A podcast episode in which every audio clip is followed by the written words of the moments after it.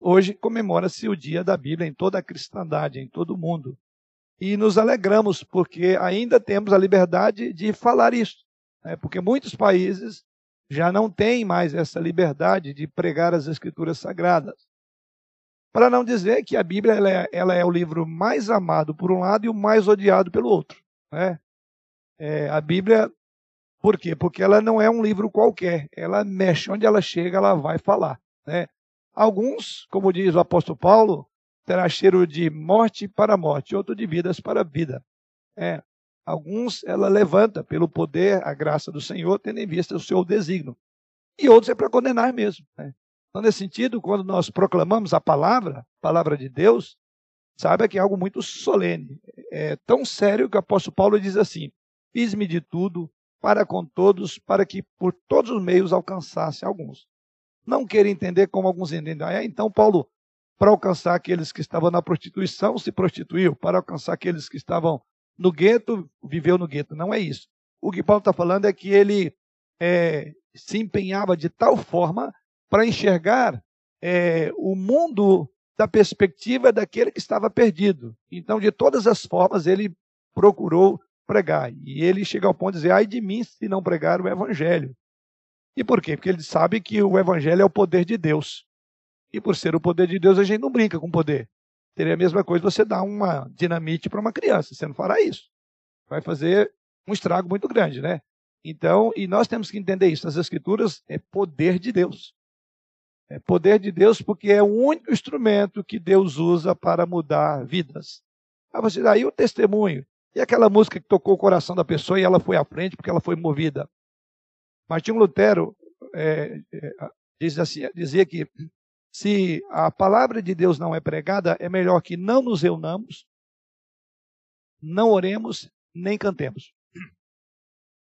É radical, né? Se não tem Bíblia, esquece. Nós oramos o quê? Oramos a Bíblia. Por isso que a melhor oração é a Bíblia.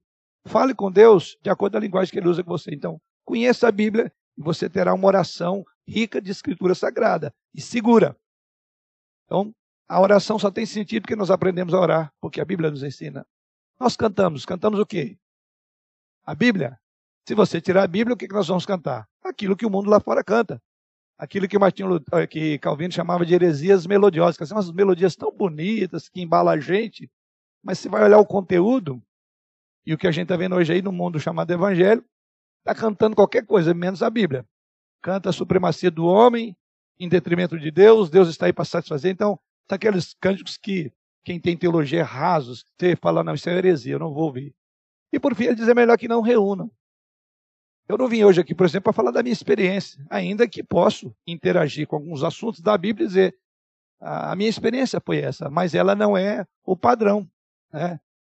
Então, é, por quê? Nós vimos aqui para ouvir não o pastor falar. Nós ouvimos Deus falando conosco através do porta-voz que está lá à frente. Então veja a importância. Então, se não tem Bíblia, não tem sentido igreja, não tem sentido nada. Pois bem, é exatamente esse livro maravilhoso que hoje nós estamos é, festejando. A alegria de poder ter ele aberto, livre, transmitido aí para as mídias, né? Porém, sabendo que sempre a Bíblia foi e será um livro perseguido. Mas ainda, e, e, e tem a chancela de Jesus Cristo, a chancela de Deus de que a Bíblia é a única que durará até o fim. Não é isso que Jesus Cristo diz? Passará o quê? Céus e a terra, mas a minha palavra. Então, no mundo tão pusilânime, no mundo é, tão instável, tem uma coisa na qual você deve manter o seu foco, o seu coração, a sua vida. Bíblia. Por quê? Porque é a única que tem a garantia de que não vai passar. A gente sabe que existem perseguições é, literais, é, é, bem focada, onde silencia mesmo a Bíblia em países que são comunistas, né? Mas também tem aquelas perseguições veladas. E o nosso país é um país que tem uma perseguição velada. Hoje não é nem velada, a gente diria que é descarada, né? Basta ver, não, não pode, não existe absoluto. Você tem que conviver com. E aí vem então, num momento como esse, vale a pena nós então pensarmos na preciosidade que temos e o modo como vamos encará-la. Então, nosso tema é fundamentado no Salmo 19, então vamos abrir aí Salmo 19. Nós vamos ler os, todos os, todos, todo o Salmo, né, os versos, os 14 versos, e com destaque nos versos 10, 7 a 10, melhor dizendo. E o nosso tema é o que a Escritura é e o que ela realiza, com base nesse Salmo. Salmo 19, vamos abrir aí, a partir do verso 1, diz assim o Senhor através da sua santa, bendita, inerrante, infalível palavra. Os céus proclamam a glória de Deus e o firmamento anuncia as obras das suas mãos. Um dia discursa outro dia, e uma noite revela conhecimento a outra noite. Não há linguagem, nem há palavras, e deles não se ouve nenhum som. No entanto, por toda a terra se faz ouvir a voz, a sua voz e as suas palavras até os confins do mundo. Aí pôs uma tenda para o sol, o qual, como noivo que sai dos seu, seus aposentos, se regozija como herói a percorrer o seu caminho. Principia numa extremidade dos céus e até a outra vai o seu percurso, e nada refoge ao seu calor. A lei do Senhor é perfeita e restaura a alma. O testemunho do Senhor é fiel e dá sabedoria aos simples. Os preceitos do Senhor são retos e alegram o coração. O mandamento do Senhor é puro e ilumina os olhos. O temor do Senhor é límpido e permanece para sempre. Os juízos do Senhor são verdadeiros e todos igualmente justos. Mais desejáveis do que o ouro, mais do que muito ouro depurado, e são mais doces do que o mel e o destilar dos favos. Além disso, por eles se admoesta o teu servo, em os guardar a grande recompensa. Quem há que possa discernir as próprias faltas? Absolve-me das que me são ocultas. Também da soberba guarda o teu servo, e ela não me domine. Então serei irrepreensível e ficarei livre de grande transgressão. As palavras dos meus lábios e o meditar do meu coração sejam agradáveis na tua presença, Senhor, rocha minha e redentor meu um salmo que eu creio que uma boa parte de nós tem ele até decorado, né? Um salmo que ele tem aí na dentro da estrutura do texto duas grandes, é, a gente chamaria de duas grandes é, perícopes, né? Sendo a primeira dela, vai versar sobre o quê? Que é o verso 1 até o verso de número um, 6. Qual é a grande ideia? Não vale, reverendo Cleiton a palavra de Deus de que forma? Tudo está falando da palavra de Deus. Em teologia, a gente faz uma divisão lá. E Deus revela-se de duas formas. E a dica: geral e especial. Ok? Então, a primeira grande ideia do texto é falar como que Deus revela a todos os homens, em todas as épocas, em todos os lugares. E qual é o escrito de Deus? É o escrito de Deus na natureza. Os céus, é o que diz aí né? não se ouve nenhuma palavra, quer dizer, não há uma palavra articulada verbalmente, porque a natureza não fala. No entanto, não há como ignorar que Deus existe a partir do modo como ele revela-se. Aliás, essa primeira parte do Salmo é aquela que Paulo pega para descrever ali Romanos capítulo 1 e diz: olha, os atributos de Deus, os atributos invisíveis, como seu eterno poder e a sua glória se manifestam por meio das coisas criados. Então, por certo, dentre outros textos, Paulo tinha esse salmo, porque o próprio salmo diz que os céus proclamam, há uma proclamação, há uma pregação. Né? O, os céus proclamam a glória de Deus. Então, com base na primeira parte, aí Paulo conclui lá no, em Romanos capítulo 1, por isso tais homens são indesculpáveis. Quer dizer, não há como alguém comparecer no dia do juízo eterno e falar, Senhor, eu nunca ouvi falar de ti, nunca missionário pastor, eu nem sei o que é Bíblia. Ele não terá por excusado. Por quê? Porque ele pode nunca ter visto uma Bíblia, nunca ter ouvido falar do Evangelho, o que é raríssimo, mas vamos imaginar. Mas ainda ele será indesculpável, por quê? Porque Paulo diz claramente se manifesta por meio das coisas criadas. Então, essa é a primeira parte do nosso texto. Mas eu vou me concentrar, a propósito do nosso assunto hoje, que é a Escritura Sagrada, eu vou me concentrar a partir do versículo 7. E o versículo 7, temos aí a segunda grande ideia do texto, que ele vai concentrar-se do verso 7 ao verso 14, é o que? A Escritura Sagrada, que é chamada em teologia de revelação. Se a outra é geral, essa é chamada especial, ok? A revelação especial, que é a Escritura Sagrada. Pois bem, então vamos pensar um pouco sobre o que a Escritura é e o que ela realiza. Duas coisas, conforme disse é, Kant, enchem a mente com admiração e reverência, sempre novas e que sempre aumentam, afirma Kant. E aí ele diz: a primeira, os céus estrelado em cima, e em segundo, a lei moral no íntimo. Então, a visão kantiana era esta, né? Duas coisas que enchem, diz ele, de admiração e reverência. E duas coisas sempre novas e que se aumentam. A revelação geral, que ele chama aqui de o céu estrelado em cima, enche a mente de admiração, e a lei moral no coração do homem, no íntimo. Esse salmo, eu diria que ele transcende o segundo desses temas que Kant colocou, que é a escritura sagrada. E aqui eu vou trabalhar com os irmãos da seguinte forma: a primeira parte, eu vou dar é, entendimento de cada uma das palavras que são usadas aqui no texto sagrado, tá? É, depois eu vou fazer uma aplicação. Então, a primeira parte é importante você estar atento, ainda que são é, definição de termos, e por que que o salmista usa esses vários termos que se completam.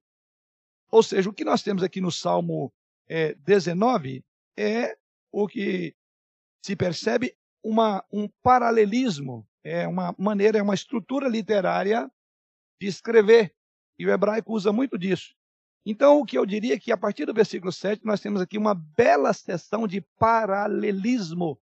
Aí os paralelismos são vários. Tem um chamado paralelismo sinonímico, é, é, e uma série de outros.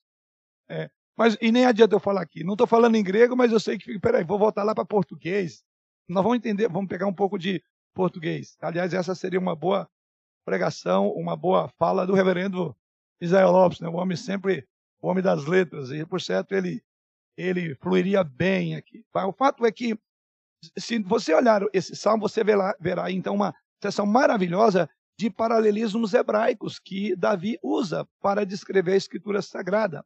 Né? Aqui ele vai enumerar seis sinônimos para a palavra de Deus, que serão seguidos de seis adjetivos descritivos que por sua vez serão seguidos por seis verbos. Os primeiros quatro verbos descrevem os efeitos da palavra de Deus no coração, na vida de uma pessoa. Os outros dois verbos descrevem as qualidades inerentes da palavra de Deus.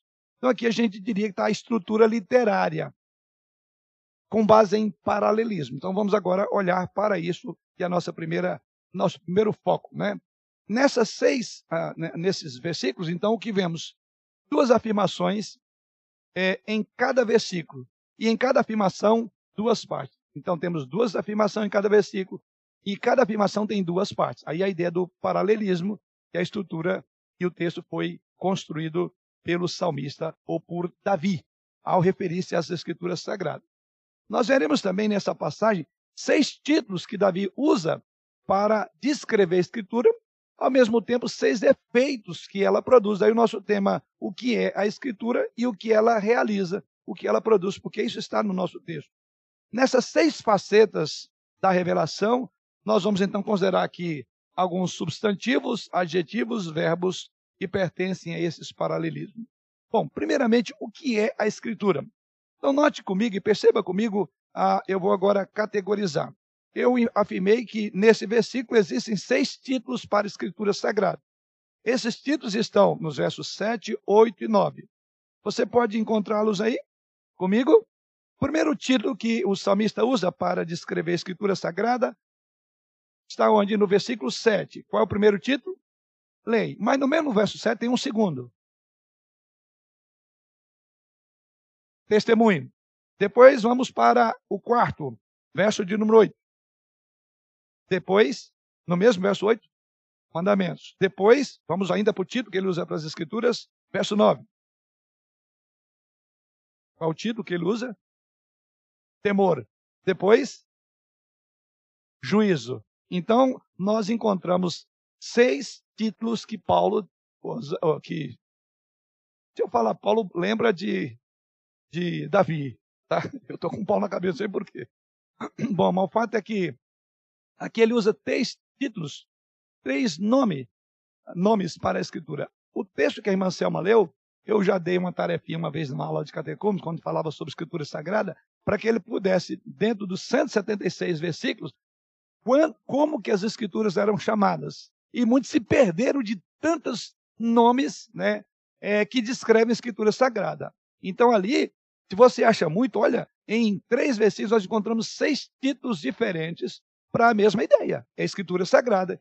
Então Davi chama, relembrando, de lei, de testemunho, de preceito, de mandamento, de temor e de juízo. Daqui a pouco eu vou falar por que, que ele usa seis. Poderia usar sete, poderia usar oito. Poderia usar o, o número que está lá, inclusive, no livro dos Salmos 119, que é o que mais tem é, é, é, termos diferentes para descrever escrituras sagradas. Tá? Poderia, mas o fato é que ele usou esses porque há um propósito do salmista nesse salmo de falar da preciosidade, o quanto que a Bíblia cobre todas as dimensões da nossa vida. Tá? Esse é o fato. Isso nós vamos colocar daqui a pouco. Mas vamos ainda, antes de considerar cada um desses temas, esses títulos, é, ou melhor, vamos considerar agora cada um desses títulos que Paulo, estou falando, Paulo está na minha cabeça, não sei porquê, viu? É o pretérito, a gente fica trabalhando pretérito, aliás, o prebito Bruno teve lá, eu chamava ele só de... É, eu chamava o reverendo Plínio de Bruno e quase o Bruno de reverendo Plínio. É, não sei porquê. Hoje eu tô, por isso que eu já falei, já entendi. Alguma coisa entrou aqui, eu acho que vai ser difícil sair. E olha que eu estou preparando para pregar lá à noite, no, no pretério, mas não, não vou pregar na carta de Paulo. Não sei porquê. Bom, mas vamos lá. Então vamos pensar nessas, nesses três nomes. Vamos o primeiro deles. Lei. A palavra aqui é Torá. Ou seja, é o termo compreensivo para a vontade revelada de Deus. Então, quando é, o salmista usa lei, ele está falando do que é a, literalmente, vontade revelada de Deus. E a primeira coisa que ele diz no nosso texto é a lei do Senhor, ou seja, a vontade revelada do Senhor, Torá, a ideia é essa, ela é o quê? Perfeito. Quer dizer, é por isso que nós vamos ver lá na outra passagem que a vontade de Deus é boa, perfeita e agradável. E, por quê? e onde é que a gente sabe que a vontade de Deus é boa, perfeita e agradável? Na Torá porque é esse o termo que Davi usa para descrever que é algo revelado, o que Deus revela é compreensível e é algo maravilhoso. A vontade revelada de Deus está na Escritura Sagrada. Quer saber o que Deus pensa e quer da sua vida? Leia a lei, a Torá. Segundo termo que nós falamos, qual é? Ainda no mesmo verso, testemunho, edut, é o termo em hebraico, que é o seu aspecto de verdade atestada, chancelada pelo próprio Deus. Embora a gente está vendo termos diferentes, mas veja com cada termo a profundidade do que Davi está querendo. É, ele poderia falar escritura, escritura, escritura, mas ele está usando os vários, é, as várias terminologias, porque cada uma delas, embora está referindo ao mesmo texto, a Bíblia, porém o modo como ele é usado tem é, aplica, é, tem é, é, como é que fala? é, é, revela o que é Escritura. Então você consegue entender a Escritura, porque ao mesmo tempo que ela é a vontade revelada de Deus, por outro lado, ela é testemunho. Ela é revelada, essa vontade revelada, ela também é atestada. E aí vem como testemunho. Então, a, o testemunho é o aspecto de uma verdade atestada pelo próprio Deus. Então, o que o salmista está dizendo, isso aqui é algo que tem o carimbo do próprio Deus. Lá em teologia, a gente vai estudar isso num estudo avançado, que a gente vai estudar lá falando de inspiração. Lembra lá? Os teólogos aí entre nós, né? Que é sopro divino, o hálito de Deus. Então, ela é um testemunho do próprio Deus. Ele testemunha da própria palavra dele, ele chancela. Então, é por isso que o salmista vai usar é, que é alguma coisa autoritativa, de confiança, porque ela é testemunho do próprio Deus, daí porque ele vai usar testemunho. É um termo para a declaração pactual de Deus. Olha onde é que está ligada a ideia de testemunho. Tem a ver com a declaração pactual de Deus. Lembra quando Deus fez pacto com os nossos pais, Abraão, Isaac e Jacó? Quem era a garantia do, do, do pacto? Quando Deus fazia pacto, quem era a garantia? O próprio Deus. Ele atestava por si mesmo. O homem tinha que se firmar. E qual era a garantia de que o homem cumpriria o pacto? Deus, você entende? E é isso que ele está dizendo. Ele é a fonte de tudo. Então, quando o salmista usa o termo testemunho, ele está buscando essa ideia. Depois caminhamos lá para o próximo verso, outros dois paralelismos. Ela é também preceito, correto? Acompanha aí. E mandamento. Esses dois termos indicam a maneira precisa e autoritativa de Deus se dirigir a nós, enquanto seres humanos. Ou seja, é um preceito, é um mandamento. Deus não pede licença, ele não pede por favor. Ele determina através de preceito e mandamento. Então, esses dois paralelismos dá a ideia da força de autoridade de quem está mandando. Então, o salmista vai usar o termo preceito e mandamento. E os dois últimos pares é temor, correto? Estão acompanhando aí? Temor, ou seja, reverência. Quando o salmista usa a palavra temor, ele está ressaltando a resposta humana para uma palavra autoritativa que Deus tem poder para, para determinar. Ele está dizendo que essa vontade atestada, revelada de Deus, o que cabe a ela é reverenciar.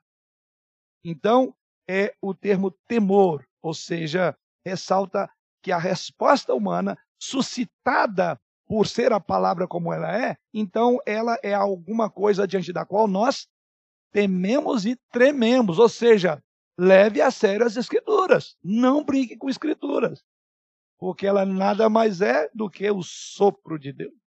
Então, nós devemos levar com seriedade as escrituras, tá?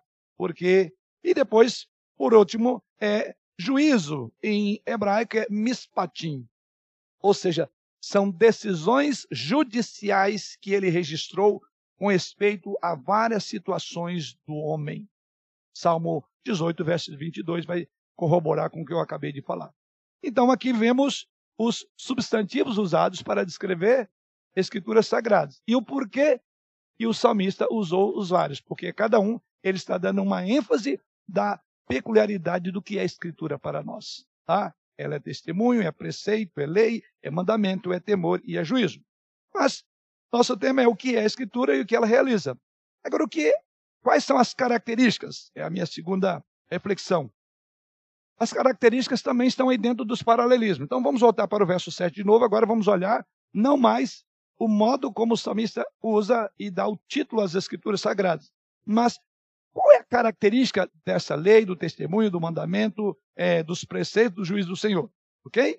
Como eu falei dos paralelismos, vamos voltar de novo, que está lá no paralelismo, olhando por partes. Agora vamos olhar dentro desse paralelismo, no verso 7. Qual é a característica é, das escrituras sagradas, conforme o verso 7? Ela é perfeita e o que mais? Restaura a alma. Eu ainda quero encontrar a característica. Restaurar é uma outra questão, mas vamos. Ela é perfeita e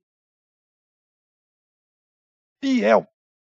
Então, ele vai usar, descrevendo que a característica é que ela é perfeita. Ela, a escritura, é fiel. Depois nós vamos ver o que os irmãos falaram, que é o que ela produz em nós. Então, ela é perfeita, ela é fiel. Verso 8. Duas outras características das escrituras. Das escrituras. reta e pura. Duas outras características. Paralelismo.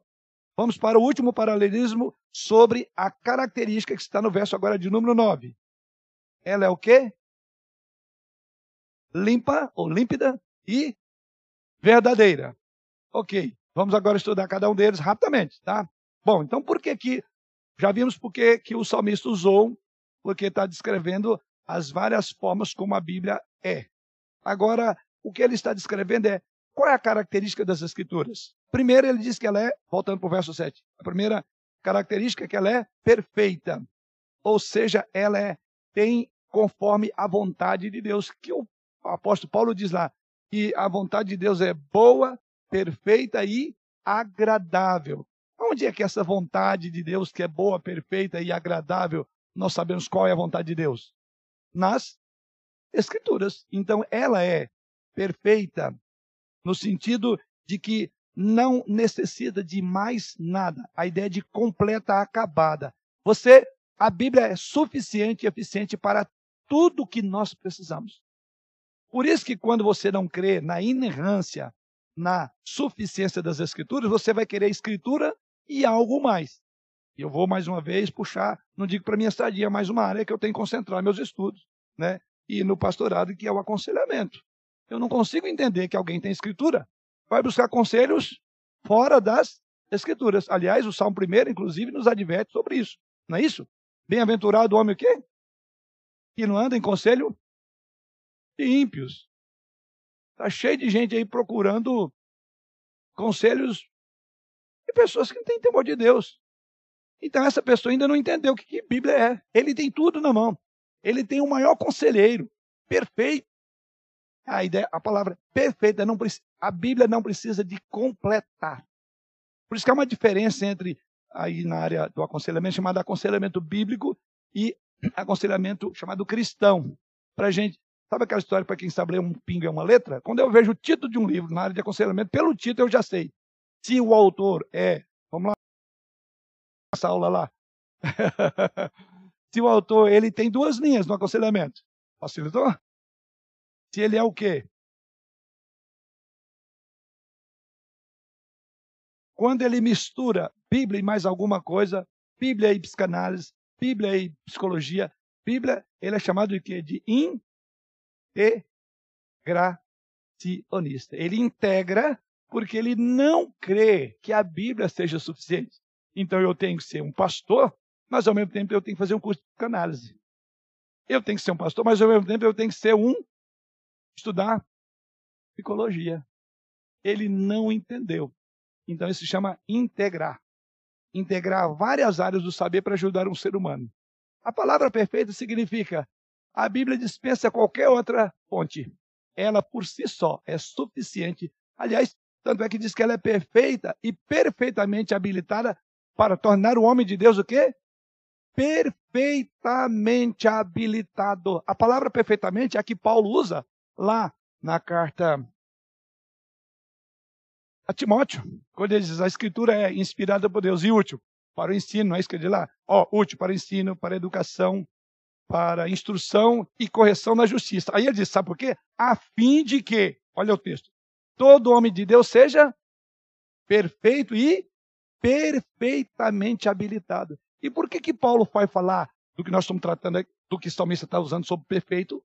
Porque ele está dizendo lá, ela é suficiente. E por que, que ele está falando aquilo? Os irmãos sabem o contexto da carta? É que Timóteo estava tendo muito ataque às escrituras. E ele diz: Olha, Timóteo, haverá tempo em que não suportarão ouvir Bíblia. As pessoas vão procurar qualquer coisa, mas Bíblia não. Aí diz: Olha, firme-se nessa verdade que desde a infância você aprendeu. Sabe por quê? A Bíblia é útil para o ensino e ela é perfeita para tornar o homem de Deus perfeito e perfeitamente habilitado. Então, essas passagens devem ser passagens muito importantes para os integracionistas ler na Bíblia. Porque lá está dito. E aqui, quando é, o Davi descreve, ele está dizendo: a Bíblia é perfeita, completa, acabada, não pressupõe, não pressupõe qualquer acréscimo. Ou você crê na suficiência e eficiência das Escrituras, ou você não crê nas Escrituras. É simples assim. Por que, que eu digo isso, irmãos? Porque essa é uma linha muito tênue entre nós. Todos nós estamos sendo atacados por essa ideia de que, olha, gente, a gente precisa ter mais alguma coisa. Nós precisamos de ter é, é, uma visão de coaching. Aí vem os, os nomes. Eu tenho que ter aconselhamento, eu tenho que ter isso. Não é isso. Isso é uma falta de visão do que nós estamos lendo sobre Escritura. Ela é toda suficiente. Então, ela é perfeita. Depois, ela é, diz aí, fiel. Significa não somente por fiel, não somente que ela é firme, como também aquilo que é confirmado, que é atestado. Ou seja, ela é firme, não titubeia, como também está firmado. Então, tem dois aspectos. Depois o próximo passo, lá no verso número 8, ela também é reta. Reta significa aquilo que é moralmente direito e certo. Escrito bíblico é moralmente direito e certo. Escrito humano, por mais bem intencionado, você não tem a garantia de que seja certo. É por isso que no campo do, do, do, dos vários temas que nós envolvemos, tem as várias visões, várias linhas. Mas quando se trata das Escrituras, o salmista diz ela é reta, moralmente direita e certa. Creia. E ela, quando trata de moralidade, ela é, não tem erro. Qual é o padrão de moralidade? Não é um modo como eu entendo, no achômetro nosso, mas a Bíblia, porque ela é reta.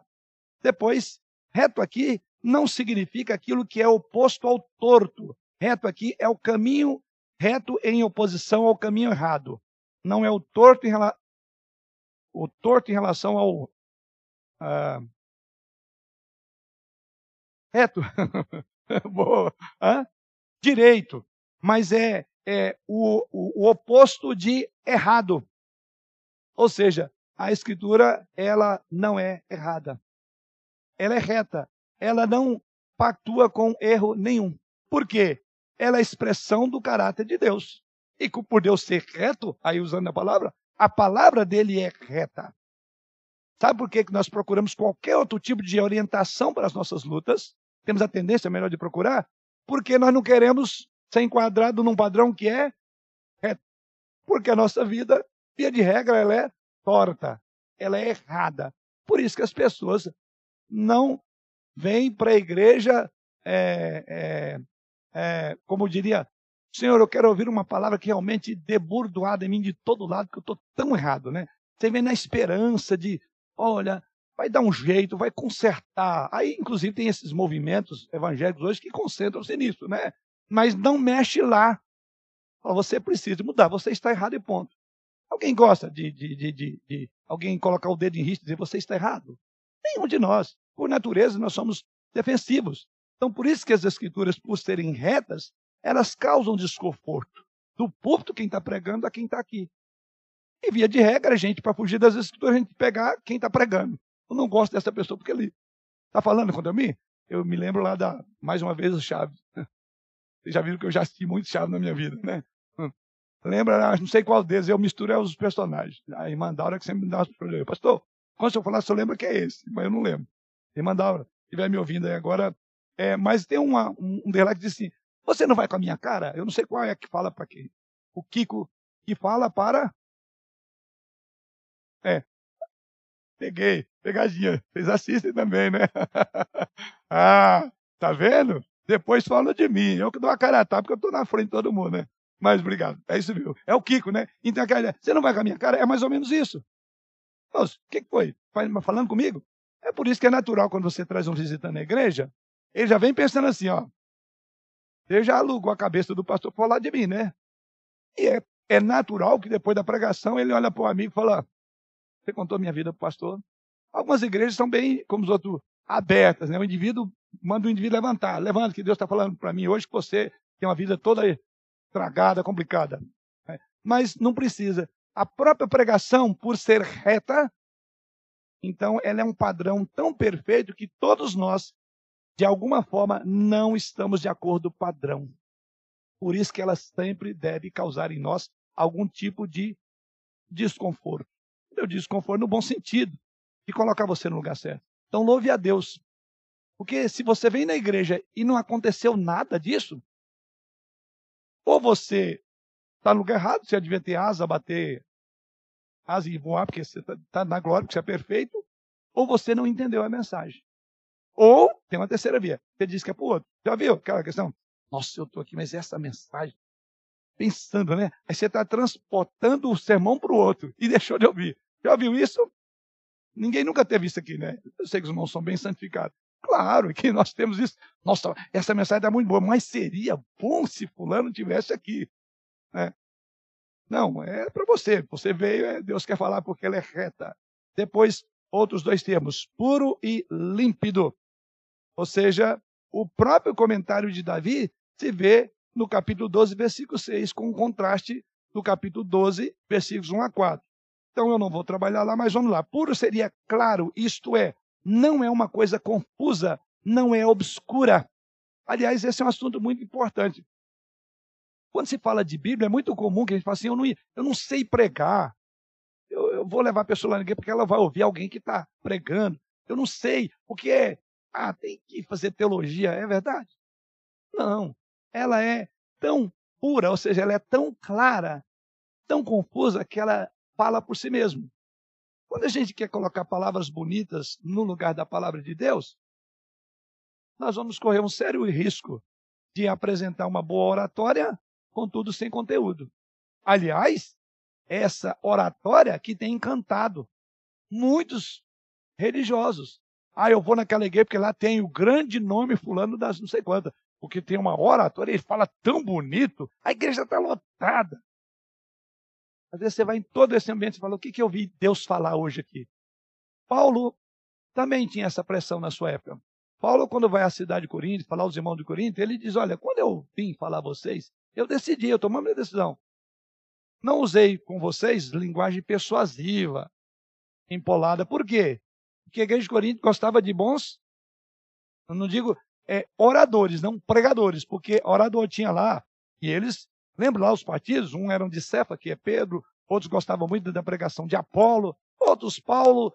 É, aí Paulo diz: olha, eu, eu decidi falar uma coisa, simples, simples. Eu decidi pregar Cristo e este crucificado. Porque a palavra de Deus ela é pura, ela é clara. Não invente. Deixa ela falar por si mesmo. Então, nesse sentido, todos nós somos pregadores. Você prega do público da sua vida. Fale as escrituras.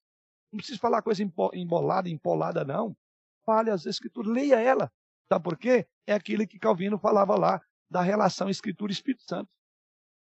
Nós temos a garantia, a segurança de que, enquanto falamos, o Espírito Santo atua junto com a Escritura, e quando isso ocorre, a transformação é feita.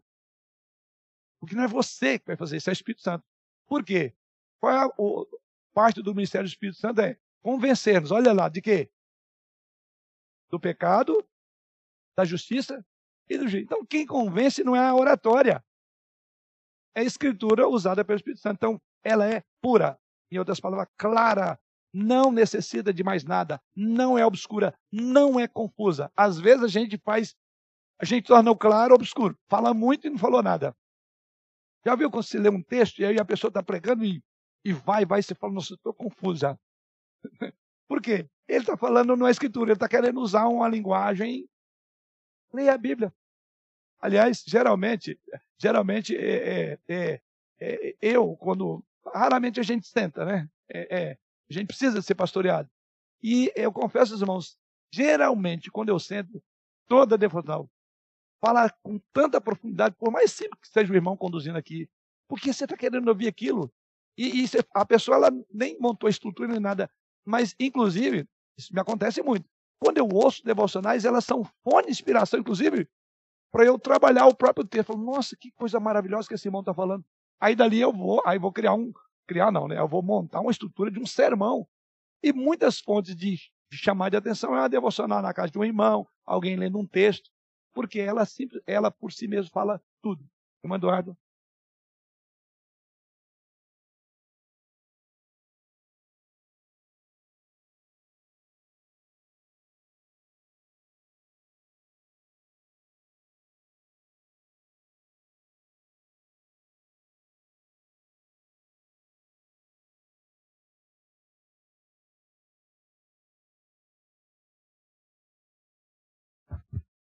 Usando a. Opa, muito alto. usando a questão até da Bíblia, né? Quando fala de línguas, eu vejo que nessa hora não edifica. Hum. Porque a gente tem uma cultura no Brasil, é, é claro, tem bastante pessoas letradas e tudo, mas tem uma cultura mais rasa. Sim. E essas pessoas, se tiverem palavras muito difíceis no sermão, elas acabam não sendo edificadas. Então eu transfiro, eu faço um, um paralelismo aí, né, no caso, como se fosse uma linguagem em línguas, uma, uma mensagem em línguas, porque ah, não está edificando, como línguas também não. né? Se Sim. estiver falando em línguas para quem não entende aquela língua. né? Sim. Então, isso é uma coisa. A outra coisa é que o próprio texto, às vezes, da Bíblia, ele é difícil, ele tem palavras difíceis. E às vezes elas não são explicadas. Uhum. Eu acho que isso é uma outra forma também que poderia ser melhor tratada.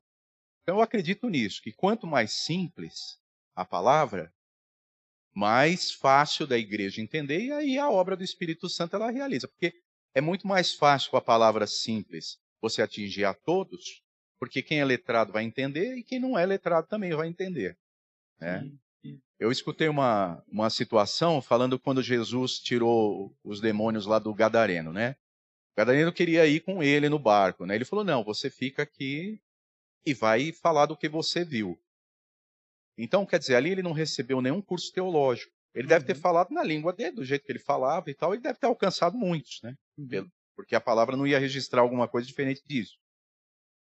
Então, essa parte eu acho que é muito importante para tratar para a igreja, porque realmente eu tenho escutado alguns sermões até online e usam cada palavra que eu vou te falar. meu. Eu, tenho que ir na- no dicionário Aí, mesmo. é, você para de prestar atenção no na, na sequência, irmão, porque você está com uma palavra que travou você. E dificultou. Quer dizer, você está vindo. É, mamãe, você estava indo tão bem até a hora que você usou essa palavra, eu já não entendi. Aí não entendi, é como você falou, você vai querer e entender. Aliás, no seminário, nós somos muito. Os cursos que fazemos nessa área, sempre é essa questão, né? É transformar todo um conteúdo teológico em coisa bem objetiva e prática.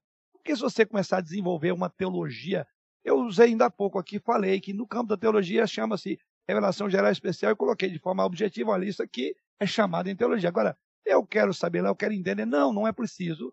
Para aqueles que entendem, ah, eu sei o que que é isso. Para quem não entende, o que é isso? Ah, é a revelação que Deus dá por meio da natureza. Então, aí entra o ponto que o, que o irmão falou, né? É, é aí onde geralmente a gente estuda assim, é, em, em, em o estudo. Lembro do professor de homilética, de teologia.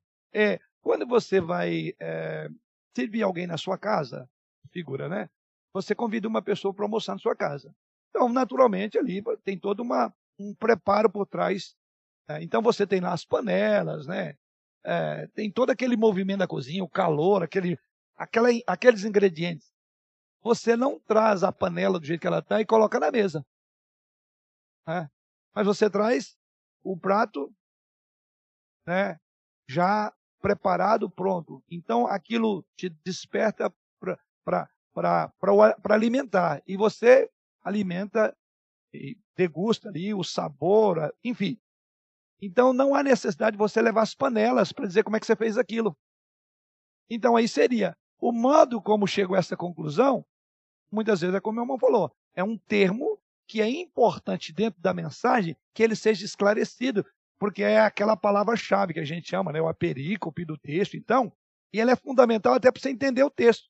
Então, o que cabe ele é esclareça, sem contudo dizer, olha, sabe como é que eu cheguei à conclusão disso? Eu analisei no grego, no hebraico, no, e fui lá e vem cá, até aí você perdeu. Então, a orientação que sempre a gente tem é, nos nossos estudos é exatamente isso, para evitar que não, não é hora de você colocar as panelas lá, e quem não quer saber as panelas que você usou. Ela quer saber, praticamente, o que quer dizer isso. Isso é isso.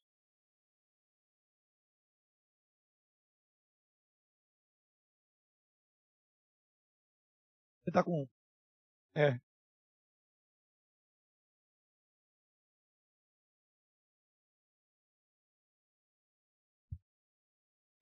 É, e Davi fala para ele ficar mais limpo, é como o isopo, né? Sopo. Ah, sopo. Eu vou te falar uma coisa. Se fizer. E ó, esse texto é muito lido. É muito lido.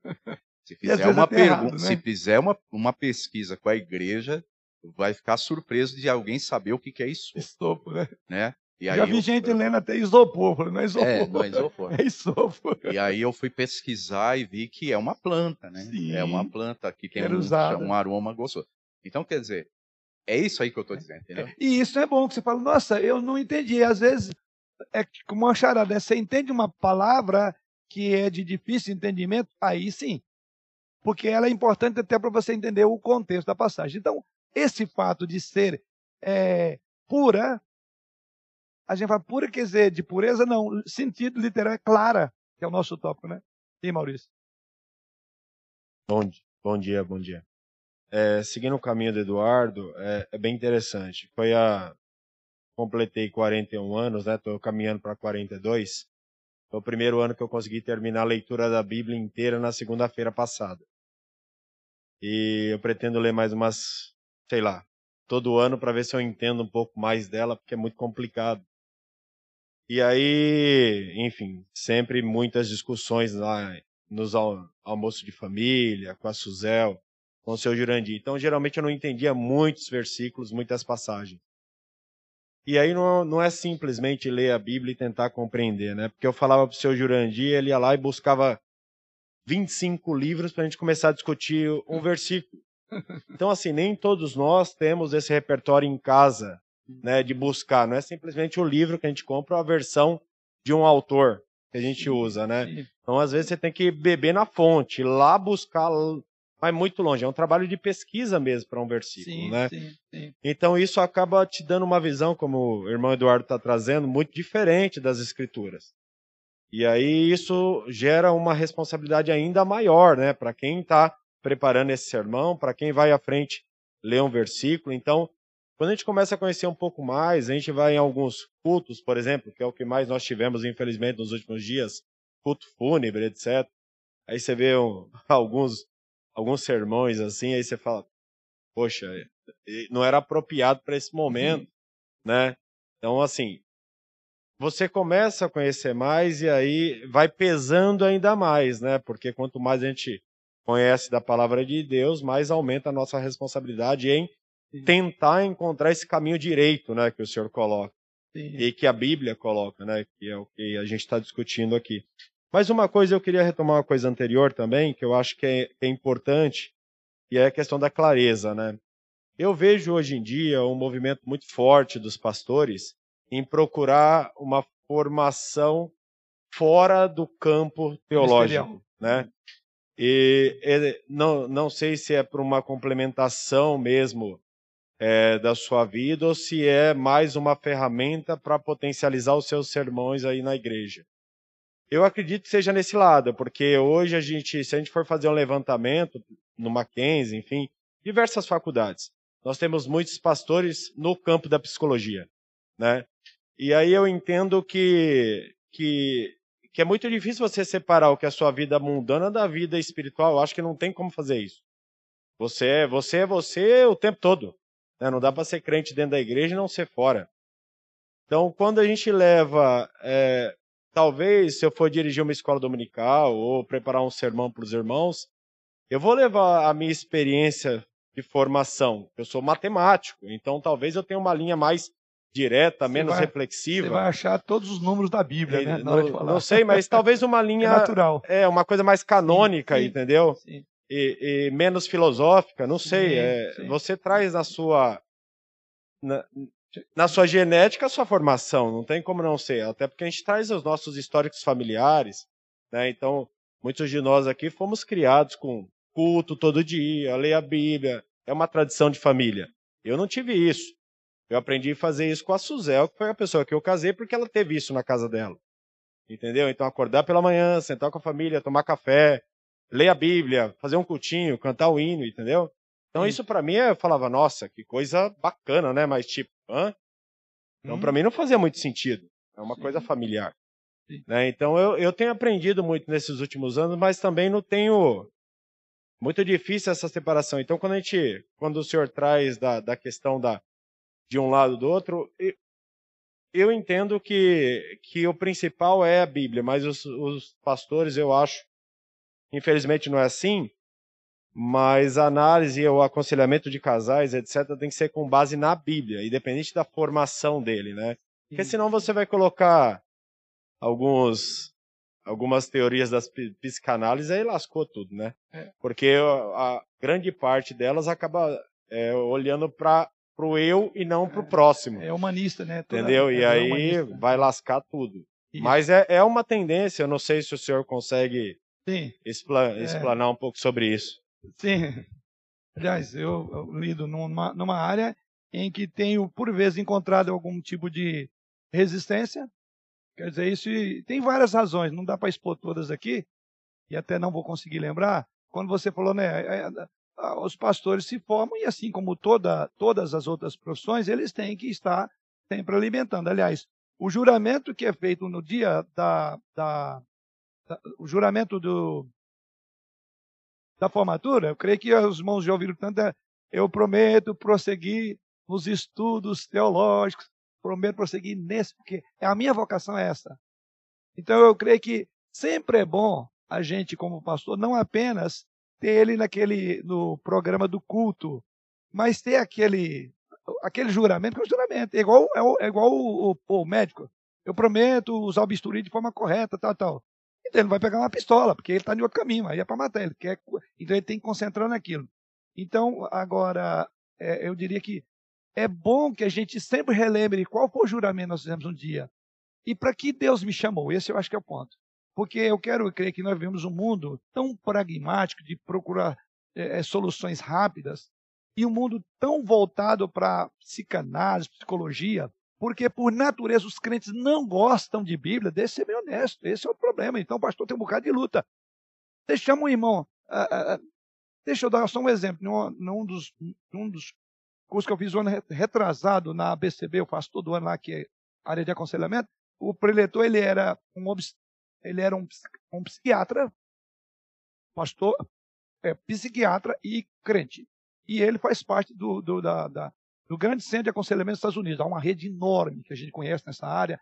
No Brasil tem a chamada ABCB, da qual eu faço parte, que é a Associação Brasileira dos Conselheiros Bíblicos. Ele estava dando uma aula para nós, então os cursos, e ele falou assim: olha, eu tinha uma irmã da igreja, que um ar de piedade extraordinário na igreja. Aí ela falou: é, irmão, eu queria marcar uma consulta psiquiátrica.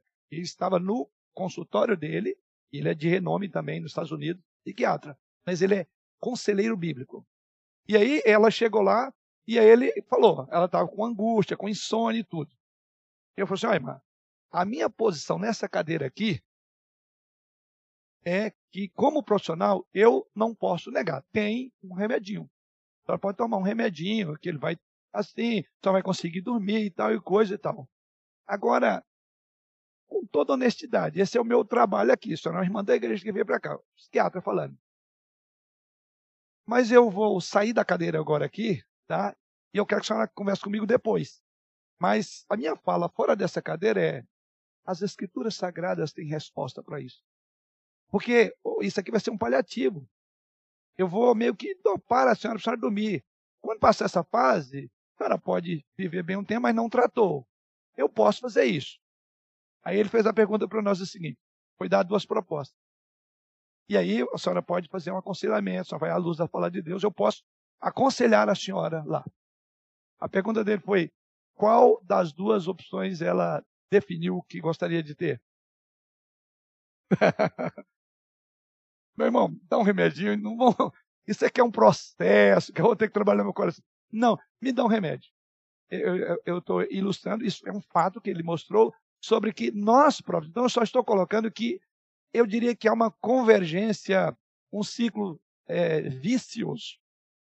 A igreja, aqui eu quero guardar das proporções, eu estou colocando genérico. A igreja, muitos não querem ouvir Bíblia. Porque a Bíblia, ela vai.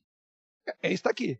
Deus não vai pedir desculpa, não vai dar um tapinha nas suas costas, vai dizer você é o seu pecado. Então é muito mais fácil eu chegar aqui e dizer, olha, eu estou terminando meu casamento porque eu, Deus, o meu marido não me ama mais e tudo. Tá, mas tem solução para isso. Você casou para ser amado ou para amar outro? Não, esse caminho é o caminho de autorrenúncia. Esse caminho é, maridos, ame a sua mulher como Cristo amou a igreja. Qual parâmetro terá na psicanálise, na psicologia, para um marido volta, é, é, amar, fazer isso? Nenhum lugar. O que está dizendo? Vá ao sacrifício. Sacrifique porque é este o padrão bíblico para um homem. Não é da desculpa. Para a mulher não é diferente. Submeter, eh, ser, ser submissa ao marido. Isso é normal, é natural. Então o que, que eu prefiro? Eu vou em alguém e vai massagear o meu ego, que não pode, inclusive, por força de profissão, tratar de pecado, porque não existe pecado. Como foi colocado ainda há pouco, é uma visão humanista. Então, basta ver, preponderantemente, as igrejas que os, os chamados cultos da libertação, que de, de, de, Bíblia não tem nada, mas é, é mais ou menos uma terapia em grupo, está cheia. Então, eu só estou aqui tentando ver os dois lados. Então, por um lado, você tem uma pressão do público-alvo, vou desculpe usar a expressão, da igreja, você tem uma pressão da membresia que já não gosta muito disso, que nem conhece muito Bíblia. Por outro lado, tem um pastor que ele quer ser relevante. O curso de aconselhamento não tem reconhecimento. É, como chama? Pelo MEC. Ah, então vou fazer uma faculdade de psicologia, porque eu quero ter um diploma de psicólogo. O pastor não tem diploma de psicologia de nada. O curso de aconselhamento, inclusive mestrado, o curso nosso não tem reconhecimento do MEC. Mas a questão, qual é o meu propósito? Então, eu acho que o que vai determinar é a centralidade do coração do pastor que, que ele vai fazer? Para que, aí, para que, que eu fui chamado? Então eu diria que todos os pastores têm pressão no longo, ao longo de toda a sua vida ministerial.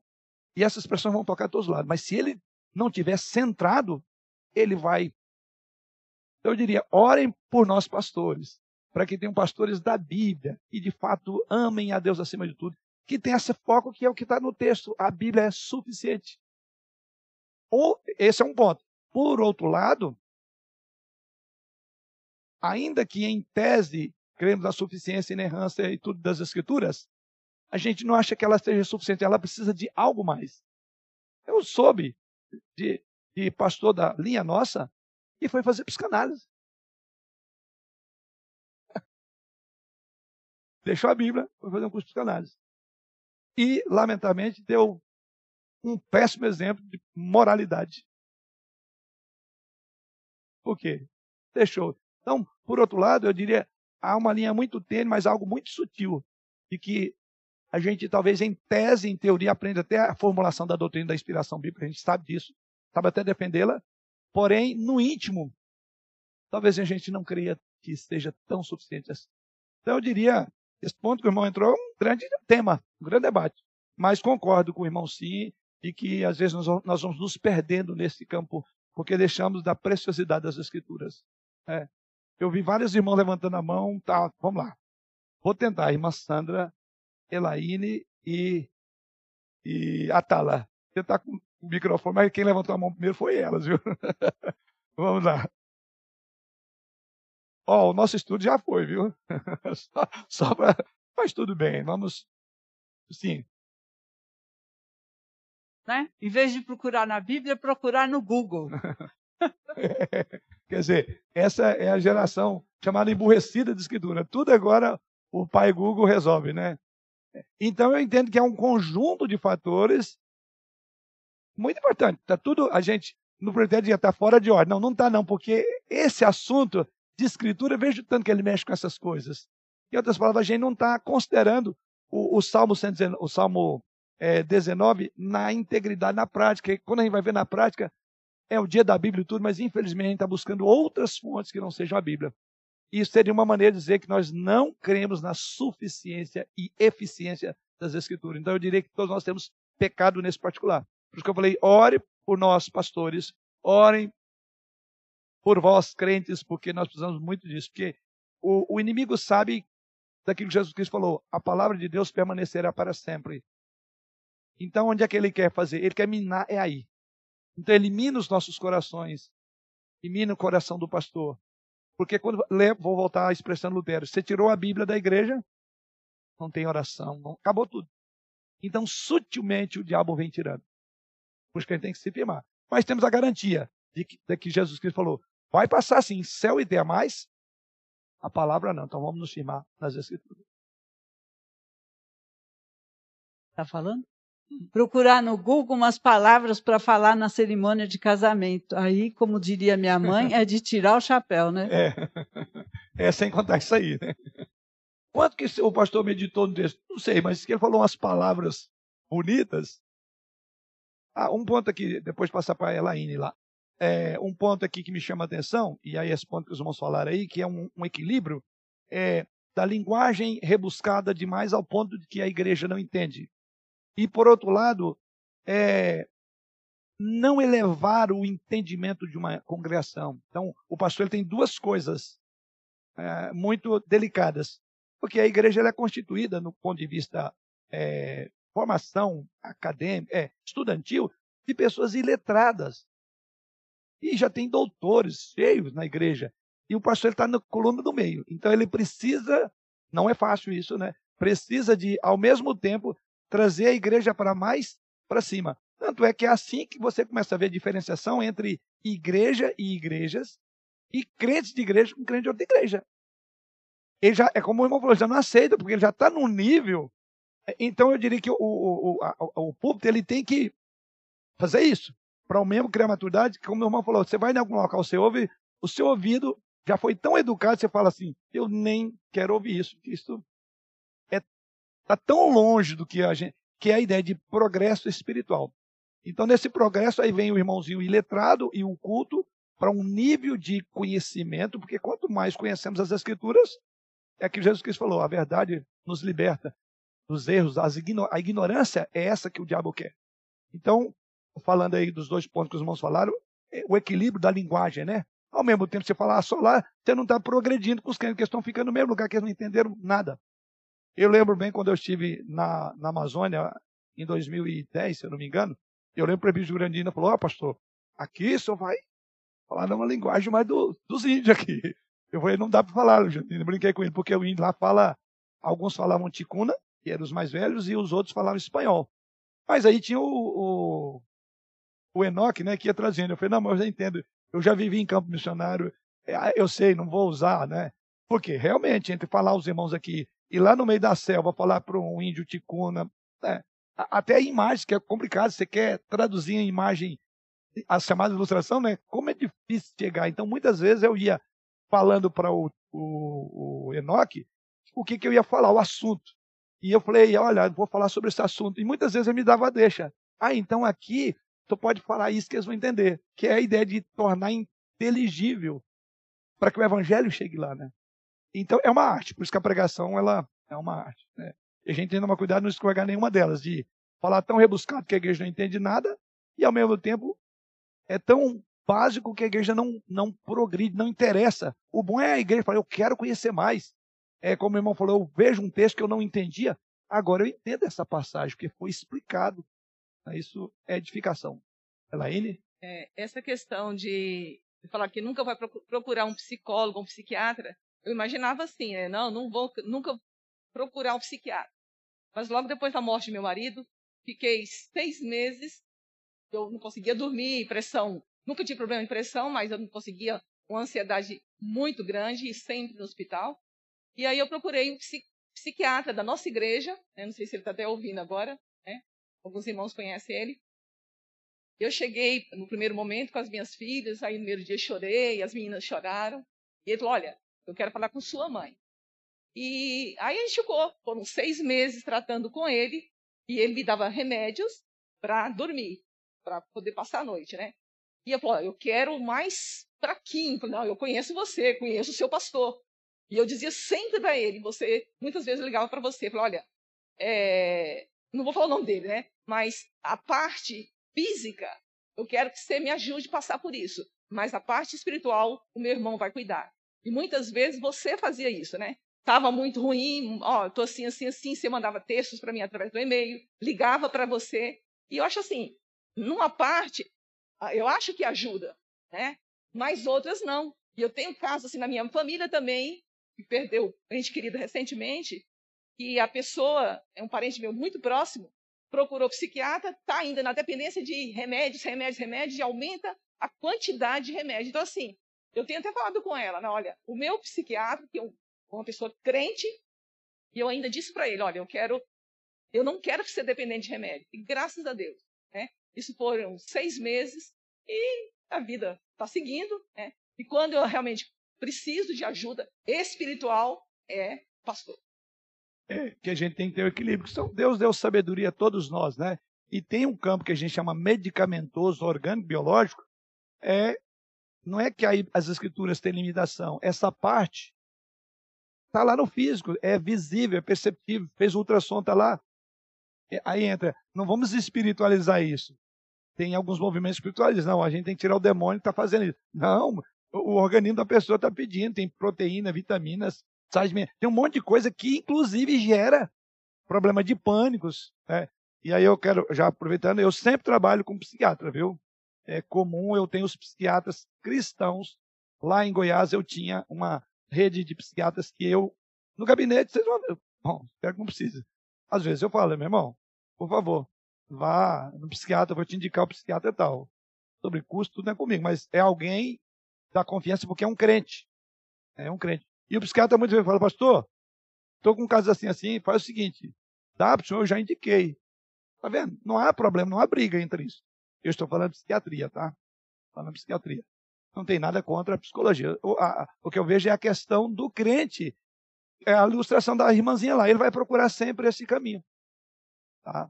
Então nós precisamos nos, ater, né, nos atentar sobre isso. Atala?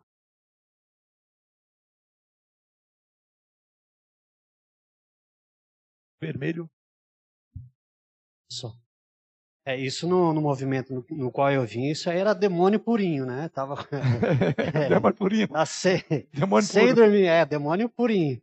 Mas eu vejo um grande problema, né? É, a, a, essa disseminação, esse movimento de neopentecostal e, e pentecostal, acaba, isso eu posso falar com propriedade, que acaba gerando muitos crentes frustrados.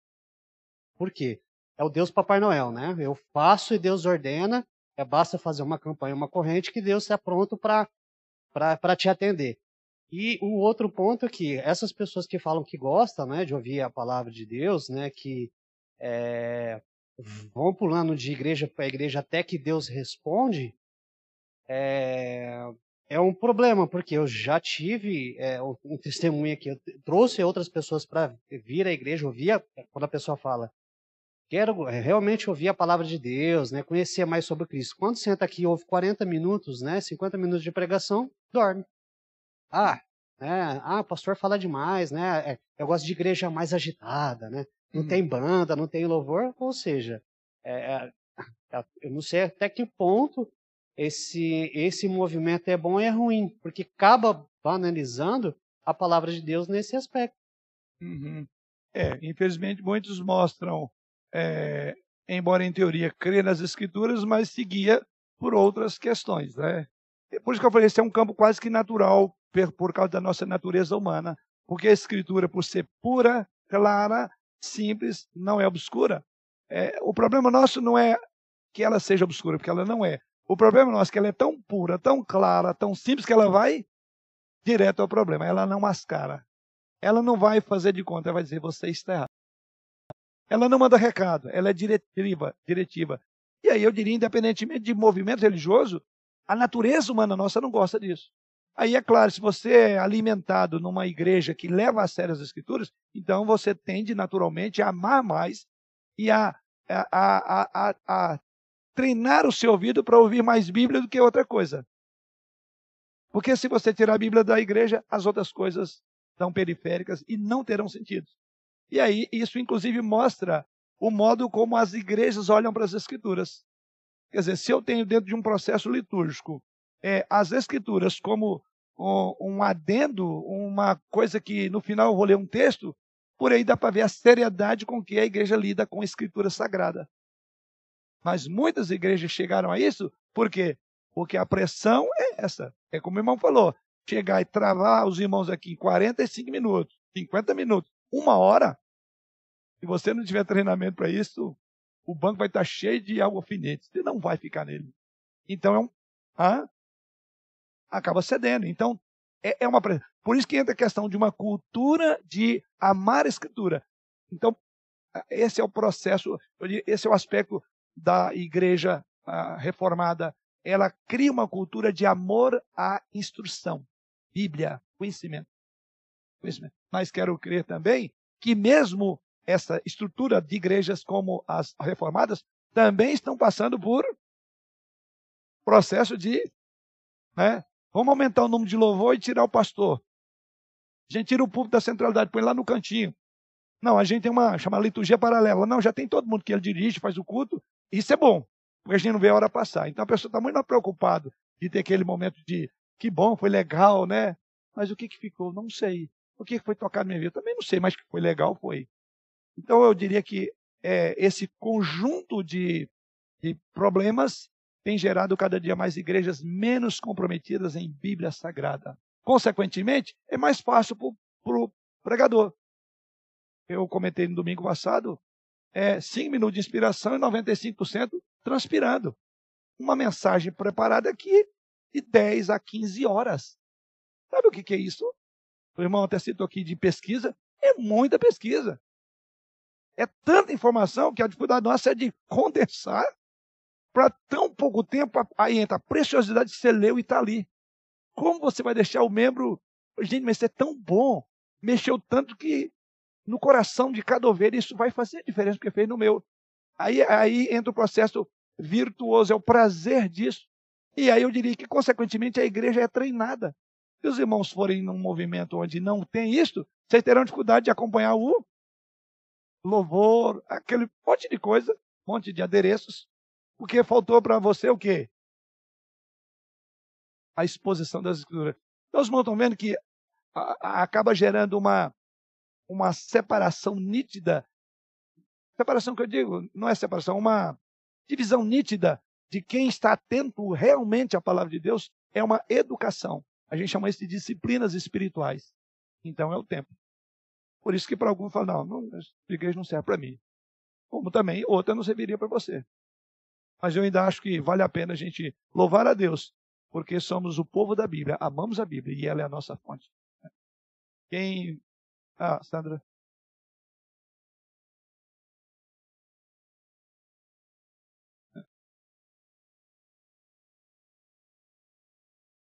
Só puxar isso para cima.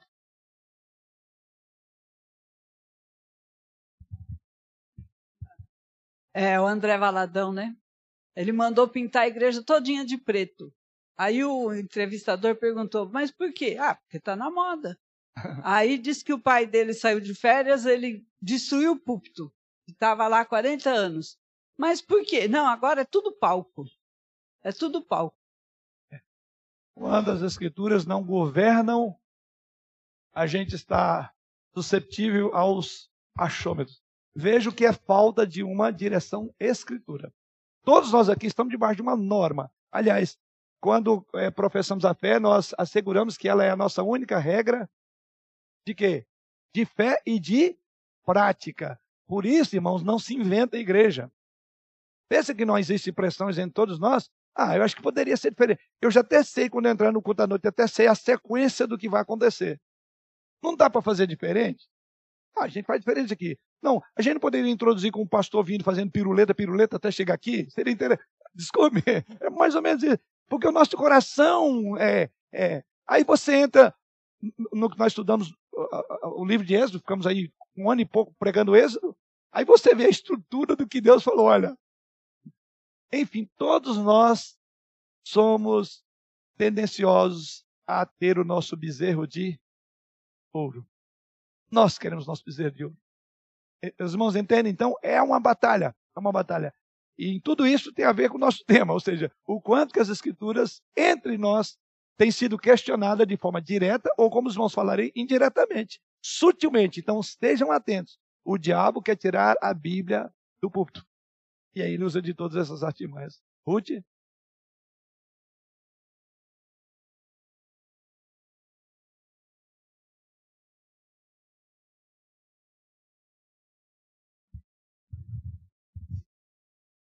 É só uma lembrança que, com, com relação ao que o Eduardo falou das palavras, nós tínhamos uma irmã aqui que ela tinha muita preocupação sobre isso. E eu não lembro se foi logo quando o senhor começou, quando o senhor veio para cá. Eu acho, acredito que eles ainda estavam aqui. É, ela falou que a, ela tinha muita preocupação com relação às pessoas não entenderem e ela a vontade que ela tinha era de montar um dicionário com essas palavras difíceis, né, que a gente não entende. E ela tinha essa preocupação. Eu não sei se hoje ela chegou a montar esse montou, dicionário. Montou o dicionário é, dela. mas ela tinha essa preocupação. Ah, vou, vou, vou, fazer um dicionário de cada culto. Essa é uma palavra nova que eu aprendi. Aliás, eu acho que os irmãos têm um grande compêndio já, porque não digo a palavra, mas o que significa isso nesse texto? Nesse sentido, são aquelas mensagens que a gente chama é, que tem cunhos exegéticos. Por exemplo, é que eu estou trabalhando aqui exegético. Isso é bom, eu faço isso. Ah, que interessante, eu ponho aqui então, quando eu leio, eu já vou ao entendimento. Leio testemunho. Aqui eu diria que tem uma coleção enorme. Só que, infelizmente, nós ficamos só no início, para vocês terem ideia, tá? O meu tempo foi, nós paramos exatamente os efeitos que ela produz, que é os verbos, que é restaura a alma, dá sabedoria, alegram o coração e iluminam. Então veja a preciosidade das escrituras, né? E elas são provocativas, porque ela provocou no nosso tempo que a gente nem conseguiu desenvolver. Mas eu me dou por, é, não digo satisfeito, satisfeito seria eu passar o que eu tenho aqui. Mas é, a importância, acho que ficou muito claro, a importância que todos nós temos dado e as nossas preocupações de quão sutilmente as escrituras estão sendo tiradas da, da igreja. Então, no dia da Bíblia, nós devemos reafirmar o nosso compromisso de ser o povo da Bíblia, o povo da oração, o povo do temor a Deus acima de tudo, e não das nossas visões de mundo, porque são equivocadas. Então, que esse espírito realmente possa é, encher o nosso coração. Ame as Escrituras, leia as Escrituras, né? medita nela, como diz o salmista, medita nela de dia e de noite, para que sejas bem-sucedido né? e prospere em seu caminho. Foi o que Deus disse a Josué. Você quer ser bem-sucedido? Olhe para as Escrituras. E assim ele diz lá: você será bem-sucedido e, e, e tudo tirar bem. É a ideia, né? Então, as Escrituras é a razão da nossa felicidade, nosso deleite. Ainda que elas nos sejam a, aponta para nosso erro, o nosso pecado, não pede desculpa, e Deus não dá um tapinha nas costas e diz: Olha, desculpe se eu fui mal, viu? Você tem que entender, porque ela é testemunha, ela é lei e ela é mandamento. Que Deus assim nos abençoe.